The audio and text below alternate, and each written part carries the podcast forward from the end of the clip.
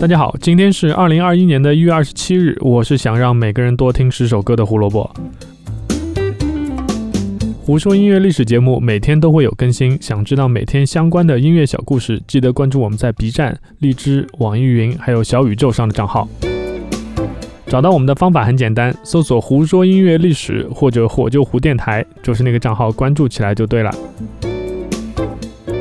今天我们要讲的是 Soundgarden，被公认为是 Grunge 的先驱乐队，和 Nirvana、Pearl Jam 还有 Alice in Chains 并称为是四大 Grunge 的乐队。不知道大家对 Soundgarden 的印象有多深啊？对我来说，应该是这四个里面最不了解的，因为知道他们时间比较晚。那你们最了解的是哪一个呢？打在公屏上吧。我猜百分之八十都是 Nirvana。Soundgarden 的专辑《Louder Than Love》进入 Billboard 两百第一百零八位。成为第一个专辑能进入主流榜单的 ground 乐队。这张《Louder Than Love》发行于1989年的9月5日，已经是乐队的第二张专辑了。从某种程度上来说，这才是乐队第一张满意的作品。为什么这么说呢？Soundgarden 已经去世的主唱 Chris Cornell 说，当时签约 SST Records 出道，对于 Soundgarden 来说是一个彻头彻尾的错误。因为这个独立唱片厂牌给乐队出道专辑配备的制作人，压根就不知道西雅图发生了什么。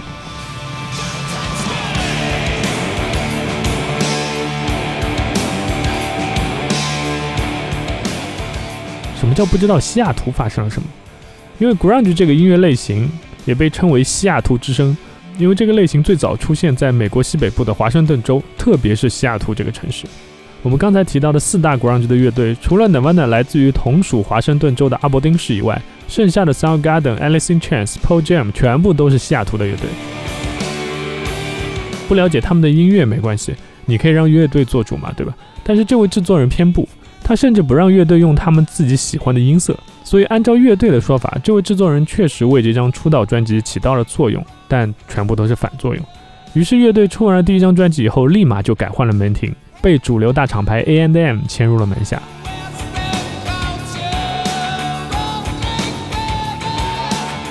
转入大厂牌以后呢，乐队开始认真的制作第二张专辑，公司对他们也非常支持，找来的制作人和混音师都是大有来头的。制作人 Terry Date 在和 Soundgarden 合作之前呢，有过多次和 Metal Church 还有 Dream Theater 这样的金属大牌乐队的合作。混音师 Steve Thompson 最大的成就就是枪花的出道专辑 Appetite of Destruction。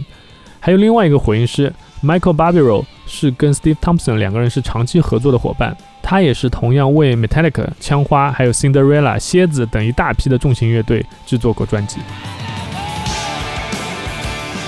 强大的阵容，热火朝天的干劲，一切似乎都会顺风顺水。但这个时候，老天总是不会让你那么顺利的。Grunge 在当时还属于一种新的音乐类型，Soundgarden 的歌迷有很多是来自于原来喜欢朋克的歌迷。但是当乐队签约主流大厂牌以后呢，歌迷觉得乐队背叛了他们。乐迷心里面的这个宝藏乐队现在要走主流路线了，要给枪花巡演做开场了。音乐一定会变得索然无味，非常的流行，所以当时有不少乐迷抛弃了 Soundgarden，但这并不是最让乐队烦心的事情，贝斯手 Hiro Yamamoto 离队才是。在专辑的录制过程当中，贝斯手 Hiro 一直没有很好的融入，他自己也觉得似乎没有办法去为这张专辑贡献更多的东西，只是拖后腿啊，所以非常纠结的他最后还是离开了乐队，回到了大学继续读书。替换的贝斯手是 Nirvana 的前成员 Jason Everman，不过他也就存在于这一张专辑里面，因为之后他就参军去了阿富汗。面对这些困难，最为专辑操心的还是乐队的灵魂人物主唱 Chris Cornell。十二首歌里面有七首歌的词曲全部都来自于他的创作，歌词更是只有一首歌与他无关。Chris Cornell 形容当时创作的感觉就是焦虑、狂躁、纠结还有绝望，但幸好有制作人 Terry Date 在。他给了 Chris 充分的支持和自由，才让这张专辑顺利完成。专辑发行以后，媒体普遍反响不错，认为这张专辑是乐队向主流金属迈出的第一步。Chris Cornell 的声音配上像是 Black Sabbath 还有 Led Zeppelin 的 riff 节奏，出来的效果就很不错。在舆论一片赞誉声中，专辑冲上 Billboard 两百专辑榜的第一百零八位，成就了第一张冲入主流榜单的 grunge 唱片。而乐队也成为签约大厂的第一个 grunge 乐队，在主流市场上撕开了一片缺口，让乐迷们做好了迎接 grunge 浪潮的准备。今天要为大家推荐的是 Soundgarden 这第二张专辑《Louder Than Love》里面的一首主打曲《Hands All Over》。啊，最后说一点点题外话，我最早其实根本没有听说过 Soundgarden，但我确实碰巧听过 Chris Cornell 的另外一支怪兽级的乐队，就是 Audio Slave，他们的专辑也是非常非常好听的，在这里也推荐给大家。以后有机会给大家讲他们的故事。感谢收听今天的节目，胡说音乐历史，音乐让每天更重要。明天我们要讲一首群星荟萃的歌，荟萃到什么程度呢？我觉得我一期节目肯定讲不完啊，但是也得在一期节目里面讲完，所以我得跳着说。